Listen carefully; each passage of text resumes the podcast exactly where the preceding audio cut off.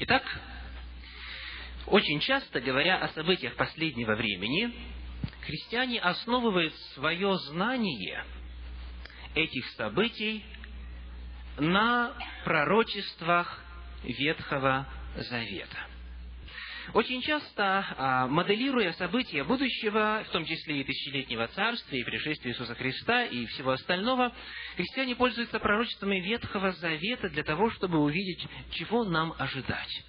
Поэтому, прежде чем мы с вами начнем изучение э, вопроса о том, какие события произойдут во время тысячелетнего царствия и сразу после него, нам необходимо коснуться главных принципов, основополагающих принципов истолкования пророчеств Ветхого Завета.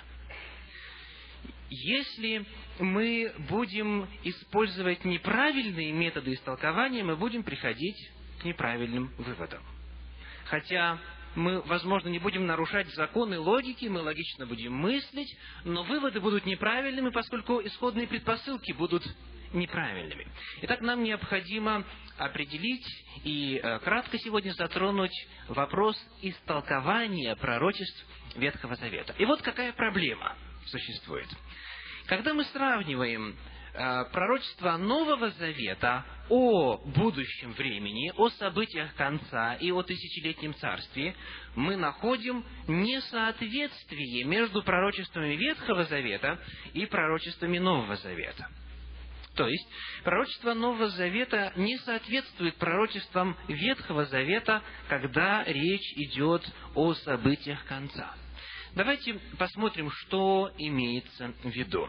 Вот на этой табличке у нас есть два отрывка из Священного Писания. Один из Ветхого Завета, другой из Нового Завета, которые говорят об одном и том же, как кажется.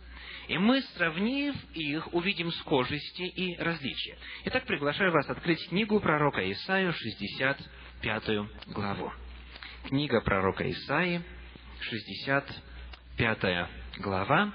Если у вас Библия с собой, откройте, пожалуйста, чтобы э, вы могли сами видеть этот текст. Текст из 17 по 25 содержит следующую информацию. «Ибо вот я творю новое небо и новую землю. Бог говорит, я творю. И прежние уже не будут воспоминаемы и не придут на сердце, а прежним даже и помнить не будут. Ибо вот я... Итак, а вы будете веселиться и радоваться вовеки о том, что я творю. Ибо вот я творю Иерусалим весельем, и народ его радостью. И буду радоваться об Иерусалиме и веселиться о народе моем, и не услышится в нем более голос плача и голос вопля. Там не будет более малолетнего и старца, который не достигал бы полноты дней своих, ибо столетний будет умирать юношею, но столетний грешник будет проклинаем. И будут строить домы и жить в них, и наслаждать виноградники, есть плоды их, не будут строить, чтобы другой жил, не будут насаждать, чтобы другой ел, ибо дни народа моего будут как дни дерева, и избранные мои долго будут пользоваться изделием рук своих, не будут трудиться напрасно и рождать детей на горе, ибо будут семенем благословенным от Господа, и потомки их с ними. И будет, прежде нежели они воззовут, я отвечу. Они еще будут говорить, и я уже услышу. Волки и огненок будут пастись вместе, и лев, как вол, будет есть солому, а для змея прах будет пищей. Они не будут причинять зла и вреда на всей святой горе моей, говорит Господь. Итак, вот пророчество о новой земле и о новом небе из Ветхого Завета. Давайте посмотрим, что о новом небе и новой земле говорит Новый Завет. Книга Откровения, 21 глава, тексты с 1 по 5. Откровение, 21 глава, тексты с 1 по 5. «И увидел я новое небо и новую землю, ибо прежнее небо и прежняя земля миновали». То же самое, что у Исаия сказано, да? И моря уже нет. И я, Иоанн, увидел святой город Иерусалим. тоже Иерусалим, новый, сходящий от Бога с неба, приготовленный как невеста, украшенная для мужа своего. И услышал я громкий голос с неба, говорящий, «Се скиния Бога с человеками, и Он будет обитать с ними. Они будут Его народом, и сам Бог с ними будет Богом их. И отрет Бог всякую слезу с очей их, и смерти не будет уже. Ни плача, ни вопля, ни болезни уже не будет, ибо прежнее прошло. Также сказано, прежнее ушло. И сказал сидящий на престоле, «Се творю все новое». И говорит мне, напиши, ибо слова сии истинны и верны. Итак, давайте посмотрим внимательно на эти два отрывка из Священного Писания и попытаемся увидеть их схожести и различия. Итак, в начале схожести. И в том, и в другом случае описывается новое небо и земля. Согласны? Да? Дальше. И в том, и в другом случае используется слово Иерусалим. И в том, и в другом случае сказано, что нет плача и вопля, нет этого ни в одном, ни в другом случае. И мы можем добавить, сказано, что прежнее уже ушло, и у Исаии, и в Откровении, что теперь э, того, что было раньше, уже нет. Это схожесть, что дает нам возможность прийти к заключению, что речь идет об одном и том же. Новое небо и земля, Иерусалим, нет плача и вопля, описывается одна и та же картина. Давайте теперь посмотрим на различия и существеннейшего характера которые существуют между этими двумя картинами. Итак, первое различие. Предполагается, что 65 глава книги пророка Исаия описывает какой период? Тысячелетнее царствие. И в одной из э, групп был предложен такой ответ, что 65 глава как раз описывает тысячелетнее царствие. А, скажите, там говорится о том, что это будет во время тысячелетнего царствия, в 65 главе книги пророка Исаия. Да. Да. То есть э, в 65 главе не говорится о том, что это относится к тысячелетнему царствию, правда? Или есть? Вот когда я читал, вы, вы слышали? У вас, у вас Библии открыт? Да, да. То есть там мы не знаем, описывается ли там тысячелетнее царствие, да? Потому что там не сказано, что это описание событий тысячелетнего царствия. Но в книге Откровения сказано, что вот новое небо и новая земля появятся после тысячелетнего царствия. Потому что в 20 главе книги Откровения описывается тысячелетнее царствие, а в 21 главе описывается сотворение нового неба и новой земли. Так, дальше. Второе, что а, должно указывать или на что мы обращаем внимание, как на различие, это то, что в первом случае описывается земной Иерусалим. Да? Там сказано, будут наслаждать виноградники и так далее, и так далее. А в книге Откровения описывается новый Иерусалим, которого нет на земле. Небесный Иерусалим, который, сказано, сошел с неба от Бога. Дальше. Третье различие. У пророка Исаии сказано, что будут умирать, то есть даже он будет, э, даже юноши, но все равно он будет умирать. А в книге Откровений в связи с той же новой землей, новыми небесами и городом Иерусалимом сказано, что смерти уже не будет. Это серьезнейшее различие. Дальше. Э, в книге пророка Исаия сказано, что будет грех, столетний грешник будет проклинаем. А э, в книге Откровений сказано, что не будет греха на новой небе, на новой земле и на новом небе. Итак, а к какому выводу мы можем прийти, пока к предварительному выводу, на основании исследования вот этих различий? Мы видим, что Ветхий Завет показывает события будущего немножечко не так, как Новый Завет – и мы знаем одновременно, что Бог сам себе не может противоречить, потому что Он неоднократно говорит, «Я Бог, я не изменяюсь». То есть, речь не идет о том, что Бог вдруг изменил или вдруг стал противоречить себе. В одном случае написал так, в другом случае написал по-другому, потому что и у Ветхого Завета, и у Нового Завета один автор. Сказано, Бог многократно и многообразно, издревле говоривший отцам в пророках, речь идет Ветхом Завете, в последние дни сии говорил нам в Сыне, в Иисусе Христе, да? То есть, это один и тот же Бог, это одна и та же личность дала и Ветхий Завет, и Новый Завет. То есть, должна быть какая-то гармония. И мы должны с вами выяснить причину того, почему у Исаии не так, как в Новом Завете.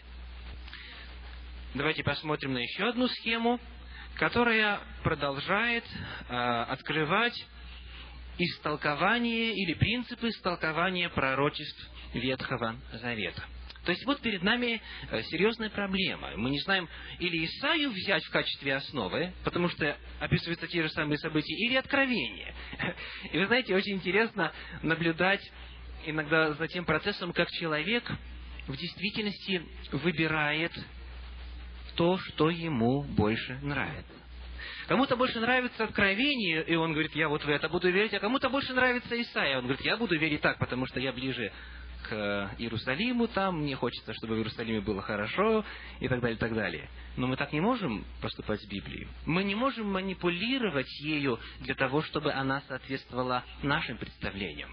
Поэтому давайте найдем библейский способ разрешения этой проблемы. Итак, решение проблемы. Это вторая арабская для тех, кто конспи... Э, вторая римская для тех, кто конспектирует.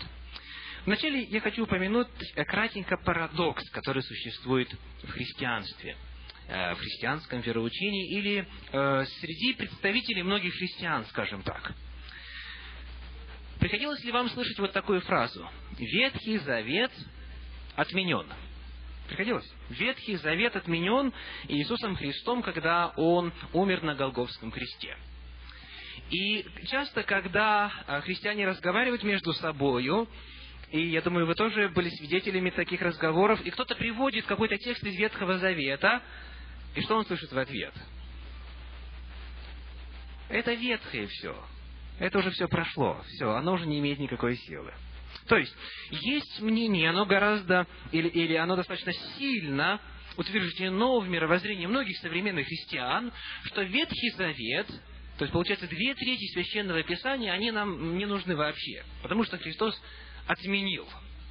И однажды, когда э, мы обсуждали эту тему в одной группе, э, и я спросил или задал вопрос о значимости Ветхого Завета, о том, ну, нужно ли читать Священное Писание и так далее, и так далее. И помню, одна сестра сказала, она говорит, Ветхий, говорит, для спасения нужно только читать Новый Завет. Все. А Ветхий Завет так для истории – чтобы быть, чтобы быть в курсе. То есть, такое мнение существует. Мы пока его не оспариваем, и мы сейчас не будем э, выяснять, в действительности ли это так. Может быть, Господь нам позволит и это сделать. Но мы просто должны отметить, что есть достаточно большая тенденция считать, что все, что в Ветхом Завете, оно уже а, а, оно умерло, оно уже не имеет силы для новозаветных христиан. И вместе с тем, большинство новозаветных христиан, большинство современных христиан говорят о том, что пророчества Ветхого Завета, они имеют силу. И они используют именно пророчество Ветхого Завета, чтобы моделировать будущее. То есть Ветхий Завет отменен или не отменен. Или просто те э, части, которые нам не нравятся, они отменены, а все остальное мы принимаем, все, что соответствует нашему мировоззрению. То есть мы не можем так относиться к священному писанию. Иными словами, вот этот парадокс существует. Вроде бы Ветхий Завет уже не является путеводителем для нас, и все, что там э, в нем записано, но с другой стороны, мы часто предпочитаем пророчество Ветхого Завета в сравнении с пророчествами Нового Завета, когда пытаемся говорить о будущем. И теперь правила. Правила истолкования ветхозаветных пророчеств. Первое – очень важные. Мы вначале покажем правила, а потом проиллюстрируем их в Священном Писании и увидим, что в действительности Бог приглашает нас эти правила использовать при истолковании пророчеств Ветхого Завета. Правило номер один. На экране у вас под буквочкой А. Выяснить, не исполнились ли эти ветхозаветные пророчества в прошлом уже. Выяснить, может быть, они уже исполнились, и мы напрасно ожидаем их исполнения в будущем.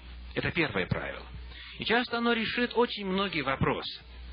То есть есть ряд пророчеств, которые некоторые христиане относят к будущему, в то время как Господь их уже исполнил в прошлом.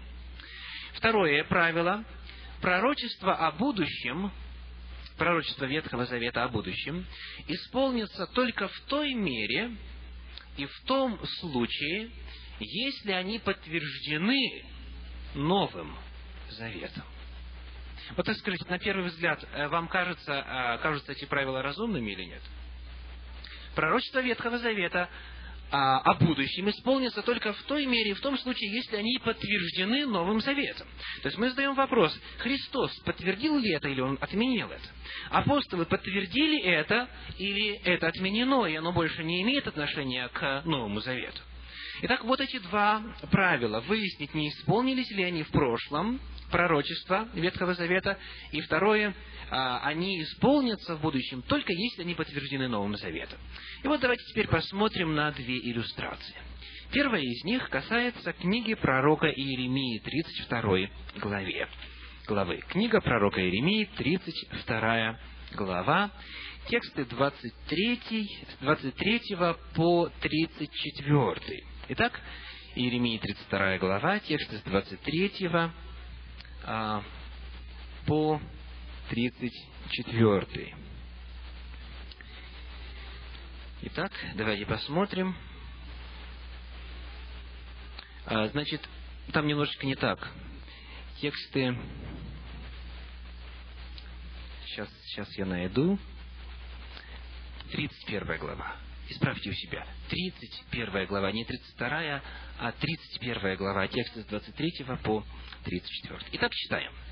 Если у вас Библия открыта, э, будем следить а, за чтением. «Так говорит Господь Саваоф, Бог Израилев. Впредь, когда я возвращу плен их, будут говорить на земле Иуды и в городах его сие слово. Да благословит тебя Господь, жилище правды, гора святая. И поселится на ней Иуда, и все города его вместе, земледельцы и ходящие со стадами, ибо я напою душу утомленную и насыщу всякую душу скорбящую. При этом я пробудился и посмотрел, и сон мой был приятен мне. Это говорит Иеремия пророк. Вот наступают дни, говорит Господь, когда я засею дом Израилев и дом Иудин семенем человека и семенем скота, и как я наблюдал за ними, искореняя и сокрушая, и разрушая, и погубляя, и повреждая, так буду наблюдать за ними, созижда, э, созидая и насаждая, говорит Господь. В те дни уже не будут говорить отцы ели кислый виноград, а у детей на зубах оскомина. Но каждый будет умирать за свое собственное беззаконие. Кто будет есть кислый виноград, у того на зубах и оскомина будет. Вот наступают дни, говорит Господь, когда я заключу с домом Израиля и с домом Иуды новый завет. Не такой завет, какой я заключил с отцами их в тот день, когда взял их за руку, чтобы вывести их из земли египетской тот завет мой они нарушили. Хотя я оставался в союзе с ними, говорит Господь. Но вот завет, который я заключу с Домом Израилевым после тех дней, говорит Господь. Вложу закон мой во внутренность их, и на сердцах их напишу его, и будут они, и буду им Богом, а они будут моим народом. И уже не будут учить друг друга, брат брата, и говорить, познайте Господа, ибо все сами будут знать меня. От малого до большого, говорит Господь, потому что я прощу беззаконие их, и грехов их уже не воспомяну более. Итак, вот этот отрывок из книги пророка Иеремии повествует о том, что народ израильский снова соберется в Иерусалиме. Да? Сказано, снова эта территория будет заселена, я возвращу плен их, я приведу их на это место, и э, будет такая ситуация, когда не нужно уже будет говорить «познай Господа», потому что все будут Господа знать. Как вам кажется, вот так на первый взгляд, э, к какому промежутку времени относится это пророчество? Очень многие э, сегодня используют это и подобные пророчества о собирании израильского народа к 20 столетию, к нашему времени. То есть, а, многие считают, что восстановление государства Израиль в 1948 году было началом исполнения пророчества о том, что все представители израильского народа со всего мира соберутся в конце, в последние дни, и там э, будет для них особая роль в Божьем плане последних дней. И вот это пророчество очень часто используется для того, чтобы сказать, посмотрите, Бог предсказал, что они все соберутся вместе, и это происходит. Но давайте посмотрим, как это пророчество описывается и как слова этого пророчества используются в Новом Завете. Книга послания евреям, 8 глава. Евреям, 8 глава, тексты 6 по 13. 8 глава, тексты 6 по 13. Но сей первосвященник, о ком, о ком идет речь? Об Иисусе Христе. Получив служение тем превосходнейшее, чем лучшего он ходатай завета, который утвержден на лучших обетованиях. Ибо если бы первый завет был без недостатка, то не было бы нужды искать место другому. Но пророк, укоряя их, говорит, вот наступают дни, говорит Господь, когда я заключу с домом Израиля и с домом Господь.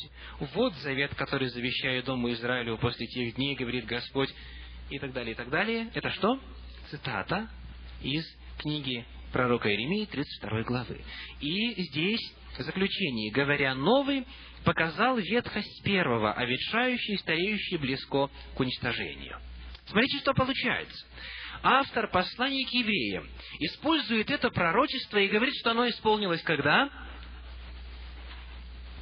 Две тысячи лет назад. Что оно исполнилось в служении и смерти Иисуса Христа.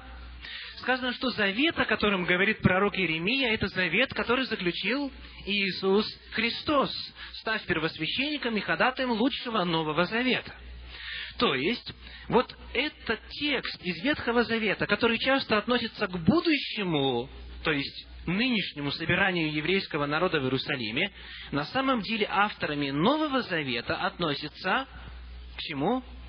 К прошлому, к первому веку, когда Иисус Христос заключил Новый Завет.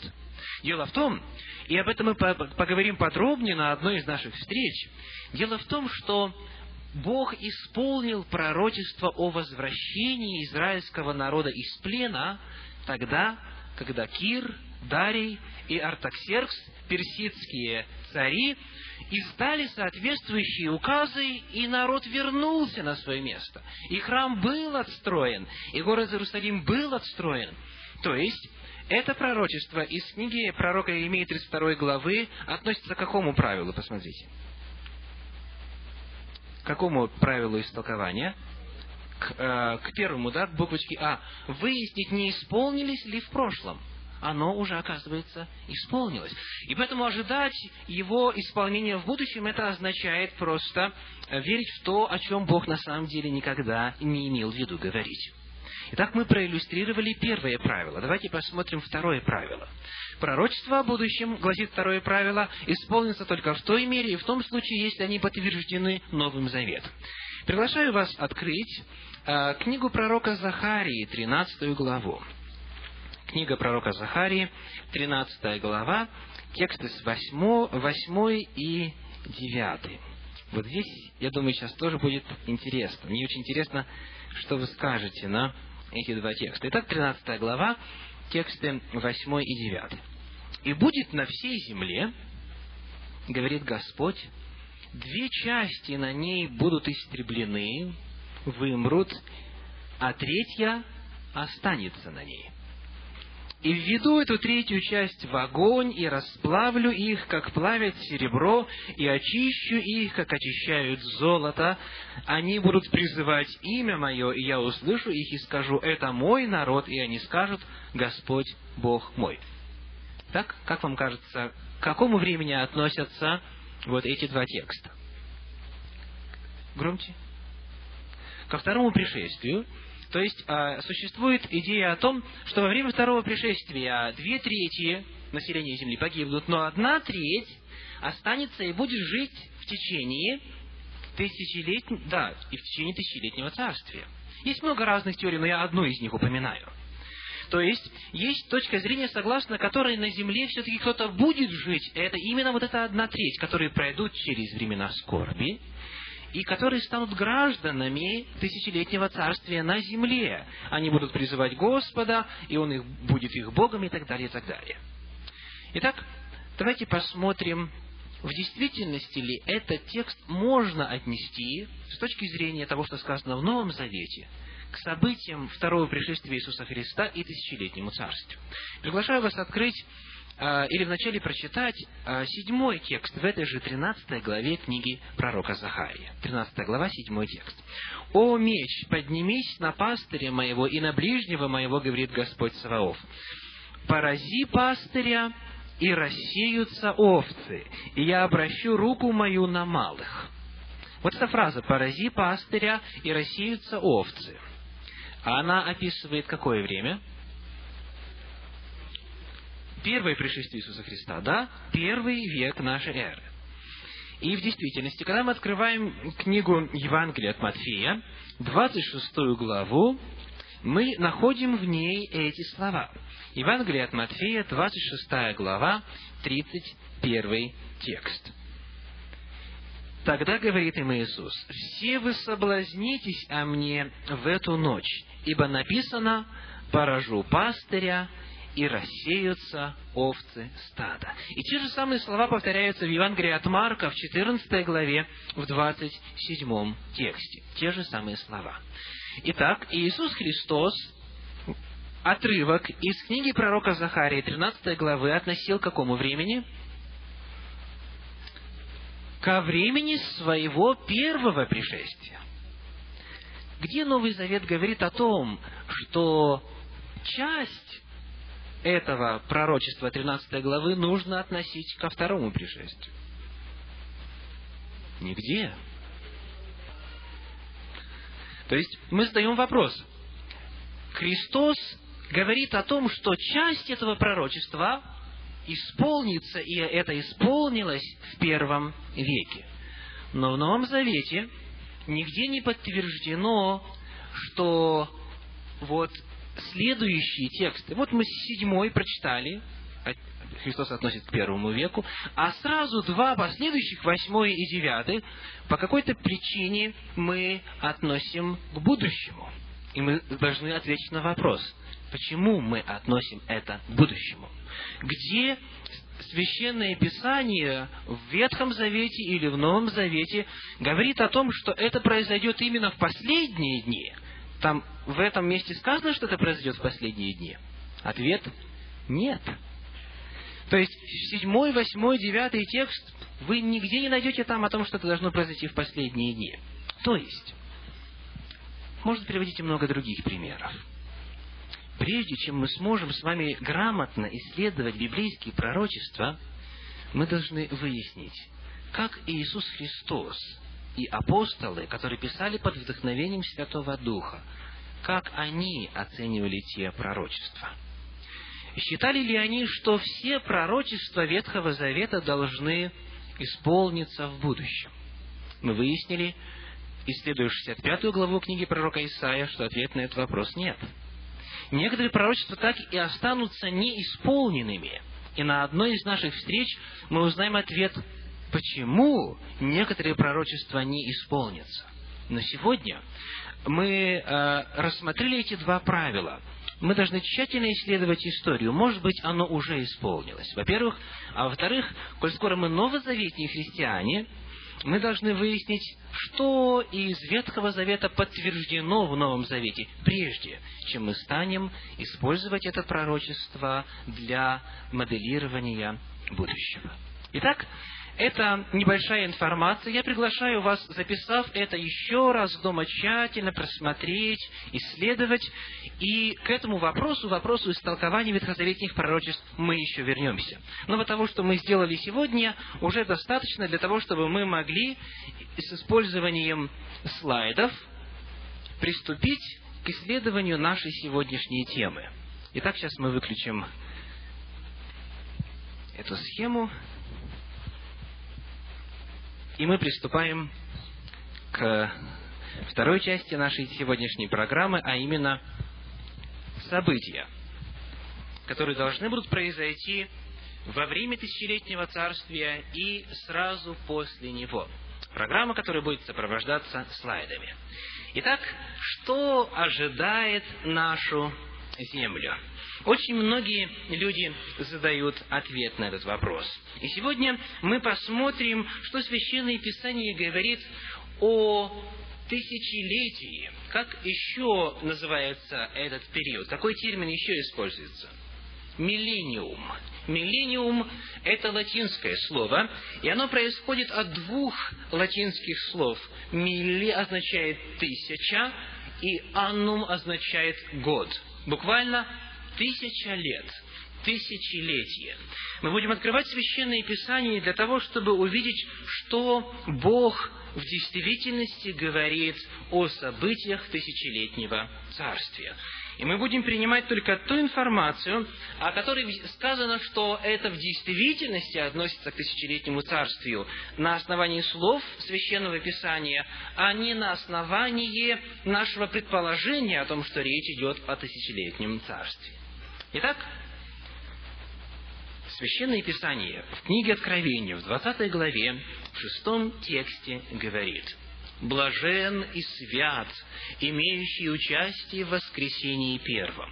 Над ними смерть вторая не имеет власти, но они будут священниками Бога и Христа и будут царствовать с Ним тысячу лет». Итак, будет тысячелетнее царствие, и будут те, кто будет царствовать со Христом тысячу лет. И этот текст говорит о том, кто они. Блажен и свят, имеющий участие в воскресении первом. То есть тот, кто будет принимать участие в этом событии, тот будет царствовать тысячу лет. Обратите особое внимание на этот момент. Никто иной. Что же такое первое воскресенье? То есть, термин «первое воскресенье» предполагает, что будет как минимум два, то есть должно быть второе, если есть первое. Итак, книга Иоанна, Евангелие от Иоанна, пятая глава, тексты 28 и 29 говорят, «Не дивитесь ему, Иоанна, пятая глава, тексты 28 и 29. «Ибо наступает время, в которое все находящиеся в гробах услышат глаз Сына Божия, и изыдут творившие добро в воскресенье жизни, а делавшие зло в воскресенье осуждения. Итак, сколько будет воскресений? Два, да? Сказано, одно будет воскресенье жизни, то есть воскресшие воскреснут для того, чтобы жить, а второе э, воскресенье будет воскресенье осуждения, то есть воскресшие воскреснут для того, чтобы быть осужденными. Когда же произойдет первое воскресение или воскресение жизни? Когда же произойдет воскресение тех, которые будут царствовать со Христом тысячу лет? Первое послание Фессалоникийцам, 4 глава, с 15 текста и далее. 4 глава, с 15 текста.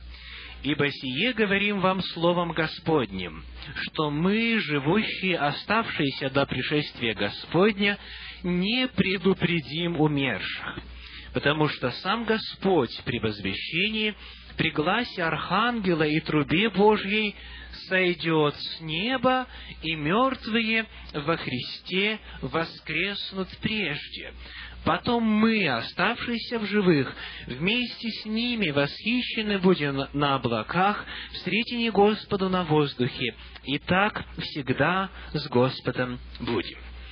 Священное Писание говорит, что участниками этого события, участниками первого воскресения или воскресения жизни будут умершие в Господе на протяжении всех веков, и живые, которые присоединятся к этому событию и будут вознесены с Господом.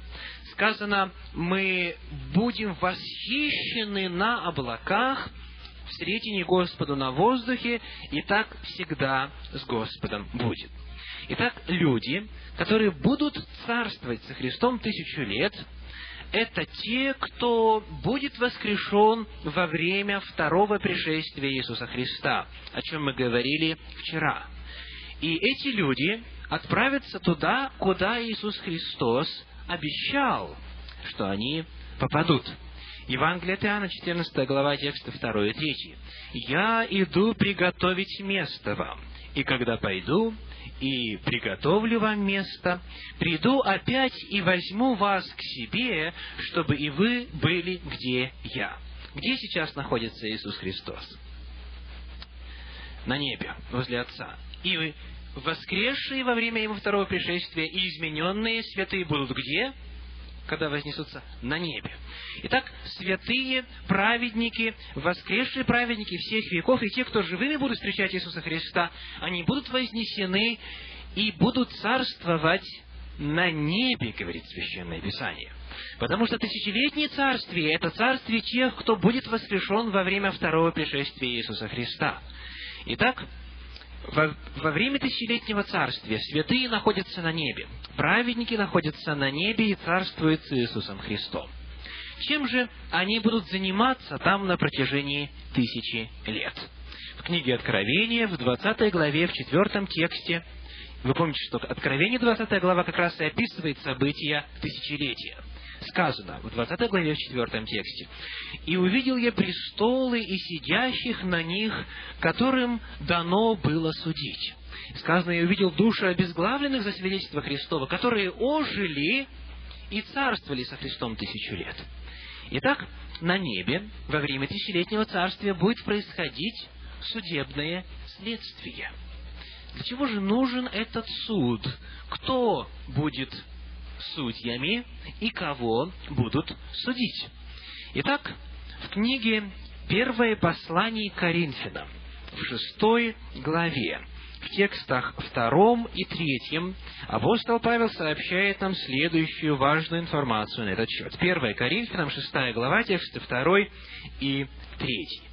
«Разве не знаете, — говорит он, — что святые будут судить мир?» Если же вами будет судим мир, то неужели вы недостойны судить маловажные дела? Разве не знаете, что мы будем судить ангелов? Итак, апостол Павел говорит, что однажды настанет время, когда святые будут судить мир, или неверующих, или нечестивых, в том числе и злых ангелов. Священное Писание рассказывает нам удивительную историю о том, что во время тысячелетнего царствия праведники смогут ответить для себя на вопрос о Божьей справедливости. Давайте почитаем в первом послании Коринфянам, 4 главе, 5 текст. 4 глава, 5 текст. «Посему не судите никак прежде времени, доколе, или до какого времени, пока не придет Господь, который и осветит скрытые во мраке и обнаружит сердечные намерения. Сегодня мы очень многого не знаем. Тот человек, который нам кажется искренне верующим, он постоянно посещает богослужение, читает Библию, может быть, постится и так далее, и так далее, может статься так, что мы его не увидим в Царстве Божьем а нам казалось, что он точно должен там быть. Или, как вам кажется, те люди, которые были обижены или ограблены, или, может быть, умерщвлены разбойником, который висел с Иисусом Христом рядом на кресте, они ожидают его увидеть в Царстве Божьем? Люди, которые пострадали от этого разбойника. Вряд ли, да, вряд ли.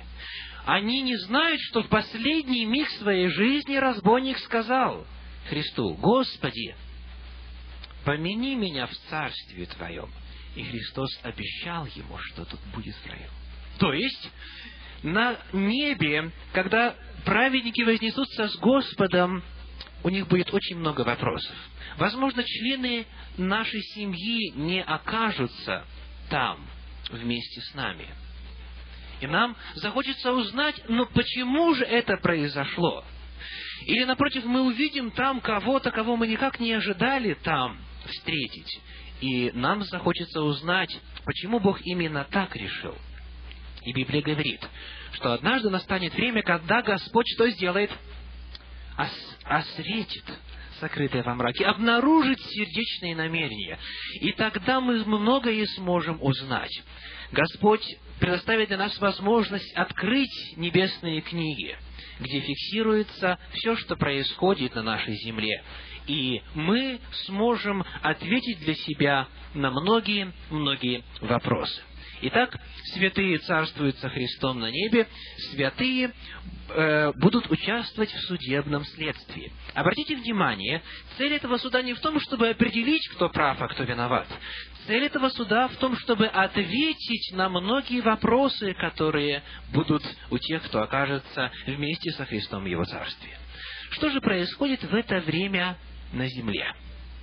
Вы помните, что во время пришествия Иисуса Христа нечестивые настолько напуганы Его славным явлением, что они говорят следующие слова, записанные в шестой главе книги Откровения, тексты 16 и 17 и говорят горам и камням, «Падите на нас, и сокройте нас от лица сидящего на престоле и от гнева Агнца, ибо пришел великий день гнева его, и кто может устоять?»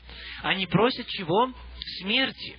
Они желают совершить самоубийство, только бы не видеть славу грядущего на облаках небесных. Мы исследовали с вами в прошлый раз слова Священного Писания о том, что когда Господь придет на землю, тогда Он отделит плевелы от пшеницы. Пшеницу соберет в житницу, а с плевелами что сделает? Сказано, сожжет. Они э, будут уничтожены. И это произойдет тогда, когда явится знамение пришествия Сына Человеческого, то есть во время второго пришествия Иисуса Христа. И э, книга пророка Иеремии подтверждает то, что сказано в Новом Завете. «И будут пораженные Господом в тот день, от конца земли до конца земли, не будут оплаканы, не будут прибраны и похоронены». Помимо этого, мы исследовали вчера, когда придет Иисус Христос на нашу землю, на ней произойдут страшные природные катаклизмы. Какие? Землетрясения сказано, настолько великим будет землетрясение, что в результате него, в результате его острова пропадут в океанах, и горы сравняются с землей. Будет страшное разрушение, будет великое землетрясение, которое разрушит все, что будет на земле, всю инфраструктуру, все связи, все, что построено людьми, будет разрушено. Более того, Священное Писание, и мы также говорили об этом вчера, говорит о том, что помимо землетрясения будет еще и град величиною в талант. Сколько это весом? 36 килограммов. Вы можете представить, какие страшные разрушения произойдут в результате всего этого. То есть, земля будет представлять собой хаос. Она будет в страшном разрушении сказано, солнце скрылось, все, его не будет. Небо свилось, как свиток. То есть, очевидно, что-то с нашей атмосферой произойдет. Иными словами, жить на земле будет невозможно. В книге пророка Иеремии подтверждается эта информация в 4 главе, в тексте с 23 по 27. 4 глава книги пророка Иеремии, тексты с 23 по 27. «Смотрю на землю, и вот она разорена и пуста. На небеса, и нет на них света. Смотрю на горы, и вот они дрожат, и все холмы колеблются. Смотрю, и вот нет человека, и все птицы небесные разлетелись. Смотрю, и вот кормил, как пустыня, и все города его разрушены от лица Господа, от ярости гнева его. Ибо так сказал Господь, вся земля будет опустошена, но совершенного истребления не сделаю. Итак, как Новый Завет, о чем мы говорили подробно вчера, так и Ветхий Завет говорят о том, что во время пришествия Иисуса Христа жизнь на земле будет разрушена, будет уничтожена. Земля превратится в хаотическую массу, которая будет совершать свой полет в космическом пространстве. То есть на Земле будет разруха и хаос. Дальше. Что еще происходит во время тысячи лет? Книга Откровения, 20 глава, тексты 1 и 2. И увидел я ангела, сходящего с неба, который имел ключ от бездны и большую цепь в руке своей. Он взял дракона, змея древнего, который есть дьявол и сатана, и сковал его на тысячу лет. Итак, происходит сковывание или заключение сатаны в начале тысячелетнего периода. И а, таким образом сатана будет лишен какой-то возможности что-либо делать. Но самый главный вопрос заключается в следующем. Где он будет находиться, этот сатана? Что такое бездна, в которой будет находиться сатана тысячу лет? Когда мы обращаемся к оригиналу Нового Завета, древнегреческому языку, на котором Новый Завет был написан, мы обнаруживаем, что в оригинале используется древнегреческое слово «абюсос». Я повторю еще раз для тех, кто записывает. Древнегреческое слово «абюсос», которое переведено в синодальном переводе как «бездна». Что такое бездна. Давайте посмотрим, где еще в Священном Писании используется это слово «абюсос», для того, чтобы увидеть, какая идея и какое значение скрывается за этим словом. Итак, а, сатана, сказано, будет помещен в бездну, но мы пытаемся выяснить, что такое бездна. Каково значение греческого слова «абюсос». Итак, в третьем веке до нашей эры был сделан перевод Ветхого Завета на древний греческий язык. И этот перевод стал называться Септуагинта, потому что он, согласно историческим данным, был произведен семидесятью толковниками, семидесятью переводчиками. И слово «септуагинта» как раз происходит от греческого слова «семьдесят». Так вот, во времена Иисуса Христа апостолы пользовались септуагинтой, переводом Ветхого Завета на греческий язык. По той причине, что а, все образованные люди по всей, а, по всей греческой, а затем и римской империи пользовались греческим языком. И те из вас, кто знает Новый Завет хорошо, помните, книга Деяний апостолов описывает а, конфликт и трение между еленистами, так называемыми, и иудеями. Еленисты – это те евреи, которые подверглись влиянию греческой культуры, которые жили в разных-разных местах Римской империи, где главным языком был греческий язык. Это сродни английскому языку сегодня. На английском языке разговаривают во многих-многих странах. Он все больше и больше становится международным языком. Так вот, когда мы с вами открываем буквально первую главу книги Библии, то есть книгу Бытие, первую главу, первые тексты, мы находим там следующие слова. Бытие, первая глава, тексты первый и второй. Вначале сотворил Бог небо и землю. Земля же была безвидна и пуста, и тьма над бездною. Какое слово, как вы думаете, используется там? Греческое «абюсос».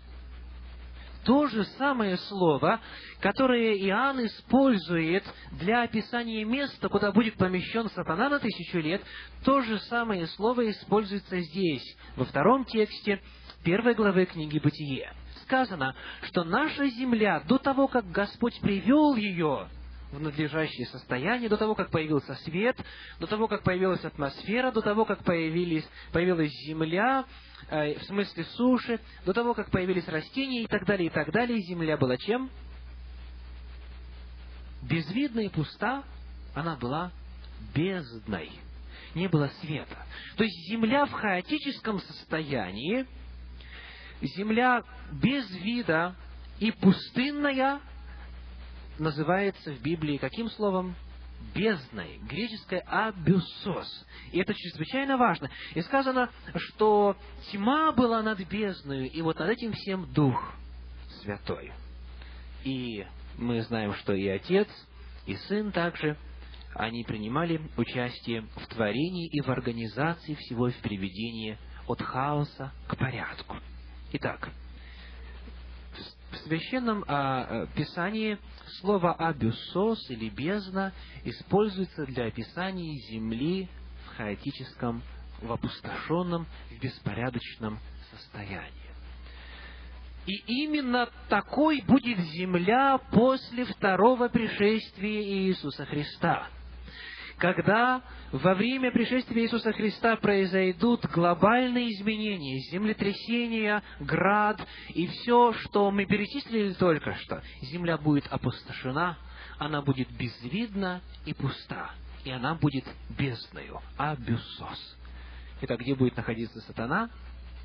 На земле на опустошенной, безвидной, бесформенной, обезображенной земле он и его ангелы будут на протяжении тысячи лет созерцать результаты того, что они делали на протяжении предыдущих шести тысяч лет существования нашей Земли. И он будет скован, потому что он никуда с этого места, с этой опустошенной, оголенной земли не сможет уйти. Он не сможет изменить место своего обитания. И он будет скован этой цепью, цепью обстоятельств, потому что некого соблазнять, некого искушать. Святые на земле, нечестивые уничтожены, и земля — это кладезь бездны. Итак, давайте подведем некоторые итоги того, какие события произойдут в течение тысячи лет. Итак, во-первых, нечестивые мертвы на земле. Никого в живых не останется. Дальше. Земля — это кладезь бездны. Она безвидна и пуста, она обезображена и деформирована. Третье. Сатана скован на земле. Четвертое. Святые живут на небе или царствуют со Христом. И пятое. Святые ведут судебное следствие. Нужно ли вам оставить немного времени, чтобы вы успели переписать? Итак, я еще раз повторю. Нечестивые мертвы на земле, земля – кладезь бездны, сатана скован на земле, святые живут на небе, святые ведут судебное следствие. Вот пять основных действий, которые точно описаны в Новом Завете, и эти новозаветные данные подтверждают то, что Ветхий Завет говорил об этом, которые будут происходить в течение тысяча лет. Успели? Ну, надеюсь, что главное успели. Что же будет происходить после этого? Вот тысяча лет заканчивается. Что дальше? Вот что говорит книга Откровения, 20 глава, 5 текст. «Прочие же из умерших не ожили, доколе не окончится тысяча лет». Скажите, эти прочие из умерших, это кто? Это грешники, это нечестивые, да? Потому что праведники воскресли во время первого воскресения. А когда, согласно этому тексту, воскреснут нечестивые? После тысячи лет. Итак, тысяча лет заканчивается, и первое, что происходит, это воскресение нечестивых здесь, на земле. Дальше, что дальше? Откровение 20 глава 7 текст. Когда же окончится тысяча лет, сатана будет освобожден из темницы своей и выйдет обольщать народы, находящиеся на четырех углах земли, и собирать их на брань, число, их, как песок морской. Теперь, когда воскрешены нечестивые, у сатаны снова появилась возможность дальше проводить свою обольстительную работу. Когда закончится тысяча лет, он выходит к тем людям, которые были воскрешены, чтобы обольщать их, и он собирает их для чего? Для битвы, сказано. Он собирает их на брань. Против кого же они хотят воевать? В 20 главе книги Откровения сказано, что они выходят, чтобы окружить стан святых и город возлюбленный. Но в самой 20 главе не описывается, как этот город на земле оказался, потому что город Иерусалим еще пока на небе. То есть Иоанн вначале дает просто хронологию событий, а позднее, в 21 главе, он детально описывает этот город. И вот что сказано. «И я, Иоанн, увидел святый город Иерусалим, новый, исходящий от Бога с неба, приготовленный как невеста, украшенная для мужа своего». Итак, по окончании тысячелетнего царствия новый Иерусалим, не земной, а новый небесный Иерусалим от Бога с неба опускается на землю. И в нем, в этом Иерусалиме, опускается кто? Мы сегодня уже читали. Господь и святые. Стан святых и город возлюбленный. То есть сказано, что это будет скиния Бога с человеками, и Он там будет с ними обитать. И вот когда город Иерусалим опускается на землю, и в тот день в действительности э, Господь придет на нашу землю, во время второго пришествия мы встретимся с Ним где? В воздухе сказано. А вот после тысячелетнего царствия город Иерусалим опустится на землю. И вот что происходит. «И вышли на широту земли, это нечестивые, под предводительством дьявола, и окружили стан святых и город возлюбленный». То есть он пытается снова обольстить их, и он пытается внушить им, что они смогут что сделать? Завоевать этот город, захватить его. И он собирает их на битву, это обольщение удается, они всю жизнь ему служили до этого, и он собирает их и ведет на штурм этого города и окружает его. И вот как только они уже готовы были захватить этот город, сказано, не спал огонь с неба от Бога и пожрал их. Итак, Иоанн снова дает просто хронологию. Вот они окружают, вот огонь их уничтожает. Но чуть-чуть позже, в этой же 20 главе, Иоанн описывает, что будет предшествовать этому уничтожению. Итак, давайте посмотрим. Что, что будет предшествовать вот этому уничтожению огнем? Появляется великий белый престол. В книге Откровения в 20 главе описываются следующие удивительные события. Откровение, 20 глава, мы будем читать сейчас с вами с 11 текста. Итак, Откровение, 20 глава, с 11 текста. «И увидел я великий белый престол, и сидящего на нем, от лица которого бежало небо и земля, и не нашлось им места. И увидел я мертвых, малых и великих, стоящих пред Богом. Итак, мертвые это кто? Это нечестивые грешники, которые были мертвы на протяжении тысячи лет.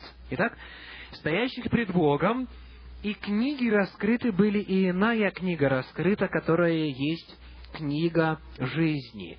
И судимы были мертвые по написанному в книгах, сообразно с делами своими. Тогда отдало море мертвых, бывших в нем, и смерть и ад отдали мертвых, которые были в них, и судим был каждый по делам своим, и смерть и ад повержены в озеро огненное, это смерть вторая. Итак, как вы думаете, для чего нужен будет этот суд над нечестивыми?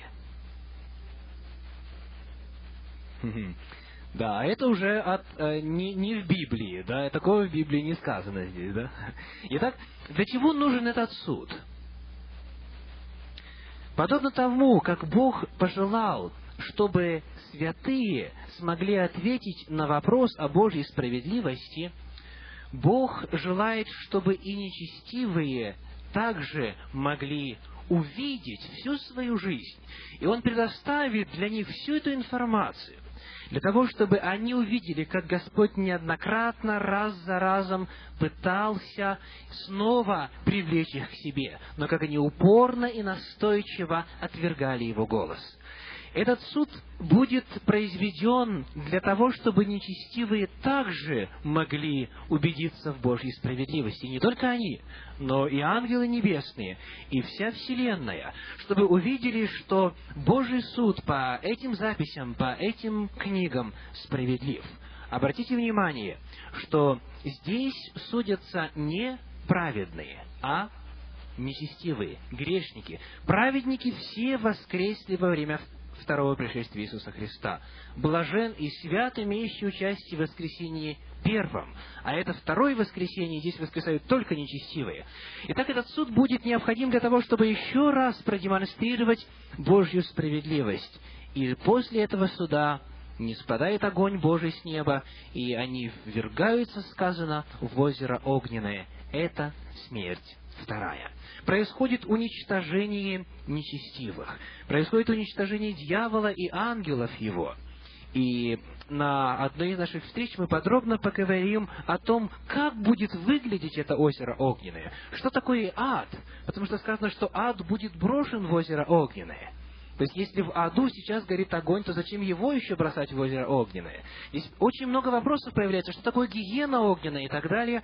Это мы исследуем с Божьей помощью в будущем на одной из встреч нашей программы. Но самое важное – это последние действия, которые Бог сделает после всех этих событий. «И увидел я новое небо и новую землю. Ибо прежнее небо и прежняя земля миновали, и моря уже нет. И в пятом тексте, это же 21 главы Иван, э, э, книги Откровения, сказано следующее. «И сказал сидящий на престоле, «Се творю все новое». И говорит мне, напиши, ибо слова сии истинны и верны. В конце концов, наша земля будет снова приведена, или новая земля будет приведена в соответствии с тем планом Божьим, который был у Господа в самом начале, когда Он только сотворил ее. Грех изменил все, грех извратил все на нашей земле, но Бог пожелает довести свой план до конца. Новая земля, новое небо будут снова для спасенных, будут созданы для тех, кто желает жить с Господом. И сказано, смерти не будет уже, ни плача, ни вопля, ни болезни уже не будет, ибо прежнее прошло.